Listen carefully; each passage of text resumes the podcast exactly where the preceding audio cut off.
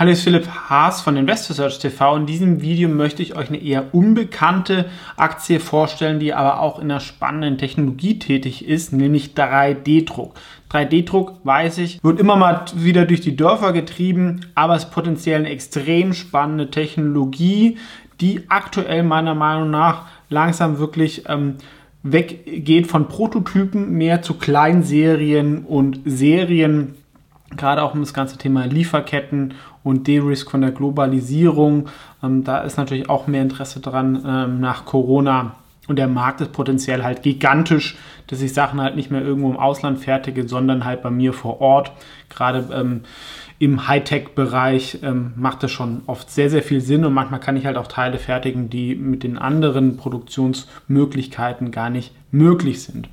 Ähm, auch ist aktuell kein Hype in 3D-Druck drin. Ja, man kann wahrscheinlich die komplette Industrie mit 10, 15 Milliarden kaufen, gibt es zumindest was börsengelistet ist. Gibt in Europa auch nicht mehr so viel. Ähm, ich war mal investiert in SML Solutions, die wurden ja übernommen und ähm, ihr seht es im Hintergrund.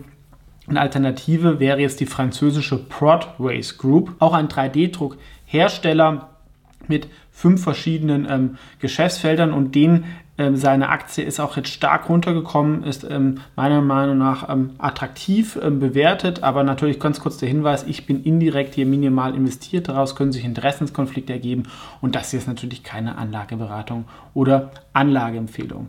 Wir sehen, die Aktie war mal bei 4 Euro, sogar mal bei 8 Euro. Und jetzt sind wir ungefähr bei 1 Euro nur noch 50 Millionen Market Cap. Und das, obwohl man eigentlich als 3D-Druckhersteller ähm, profitabel ist und ähm, auch eigentlich in den meisten Geschäftsbereichen wächst und auch eine eigene Technologie hat.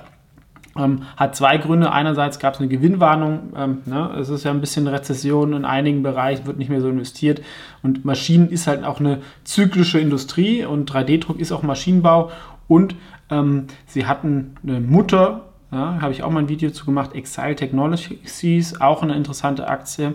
Ähm, aber die waren an Broadways beteiligt oder hatten ähm, einige Aktien und haben das an ihre Aktionäre ausgeschüttet. Dann gibt es ja auch ähm, dieses bekannte Buch ähm, You Can Be a Stock Market Genius. Ja, wenn es solche Spin-offs gibt, ja, wenn man in Exile investiert sein will und dann kriegt man ein paar Aktien von Broadways, was macht man dann? Man verkauft die und gerade bei also ähm, oder wenn man es nicht aktuell gleich macht, ja, ähm, die Aktie ist auch nicht so mega liquide. Das ist halt dann so eine Art Stocküberhang und das belastet dann den Kurs. Also das sind die zwei Gründe und dazu ist 3D-Druck aktuell sicherlich nicht in der Hype-Phase. Aber als Aktionär kann sich da halt auch eine ähm, Chance äh, bieten, denn es ist immer noch ein Wachstumscase für die nächsten Jahre mit attraktiven ähm, Geschäftsmodellen. Sie sind profitabel, was viele amerikanische Wettbewerber nicht sind, die da ein bisschen teurer sind. Ähm, und auch allein für die Technologie erscheint 50 Millionen nicht so viel. Und es ist wirklich ein Pure Play ähm, 3D-Druck, wenn wir uns das hier anschauen. Mit ähm, sowohl dem Geschäftsmodell, dem zyklischen für Maschinen, ja, aber auch, ähm, dass sie ähnlich wie Protolabs Produkte produzieren, also dieses Digital Manufacturing. Man kann dann sagen, hey, guck mal, ich will mir keine Maschine kaufen bei PropRace, sondern ich will irgendwie 100 Stück von diesem Produkt produzieren lassen eher so auch im, im Plastik ähm. Und das wächst auch weiterhin und ähm, haben dann wichtiges Business-Sektion noch im Gesundheitsbereich, also so ähm, Hörgeräte, dazu auch die passende Software dazu. Und was natürlich auch spannend und wiederkehrend ist, diese 3D-Materialien, ne, weil wer so eine Maschine hat, äh, da muss man dann diese Materialien kaufen. Und das Sorgenkind aktuell sind halt diese Printer selber, ist halt die Frage, ist es zyklischer Natur oder struktureller Natur, weil sie halt da irgendwie nicht mehr wettbewerbsfähig ähm, sind.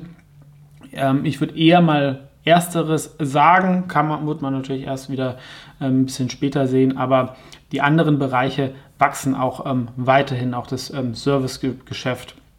Sie haben schon über eine Million Teile gedruckt, also ähm, ist natürlich jetzt immer noch ein Nischenplayer, aber jetzt auch nicht irgendwie ähm, ein Startup oder so von der Seite und ähm, sind auch ein paar wichtige Familien von Frankreich dahinter. Und was auch spannend ist, die Kundenindustrie. Luxusprodukte ist relativ stabil.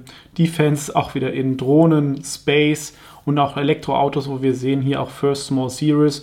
Also die Vision von 3D-Druck ist, dass sie halt wegkommen von diesem ähm, Prototypen und irgendwie individuellen Produkten, sondern dass sie halt mehr in Kleinserien kommen mit ihren Maschinen ähm, in dem Bereich. Hier sehen wir die System-Division sind halt die Maschinen selber. Da waren die Umsätze rückläufig, was jetzt aber in der Maschinenbauindustrie in einer Rezession nicht ungewöhnlich ist. Immerhin können, sind sie auch weiterhin profitabel ähm, wegen der Software-Sparte, was ich schon mal positiv finde. Und die Produktdivision ist 26 Prozent gewachsen. Also das alleine äh, sollte eigentlich deutlich mehr wert sein als die Marktkapitalisierung, wenn ich so einen Player habe, der wächst und dazu auch noch profitabel ist. Ne? Also wenn wir es zusammenrechnen, hat die Produktdivision die Rule of 40 erfüllt, ja, was meines Wissens sonst die anderen 3D-Druckhersteller nicht schaffen. Und wir haben auch hier ein Net Income im ersten Halbjahr, das wird wahrscheinlich im zweiten Halbjahr ähm, nicht mehr so sein, aber es ist etwas, was halt auch einem keine Angst macht, ähm, sind profitabel, sind nicht darauf angewiesen, irgendwie extern dann irgendwie Geld aufzunehmen, haben positiven Cashflow.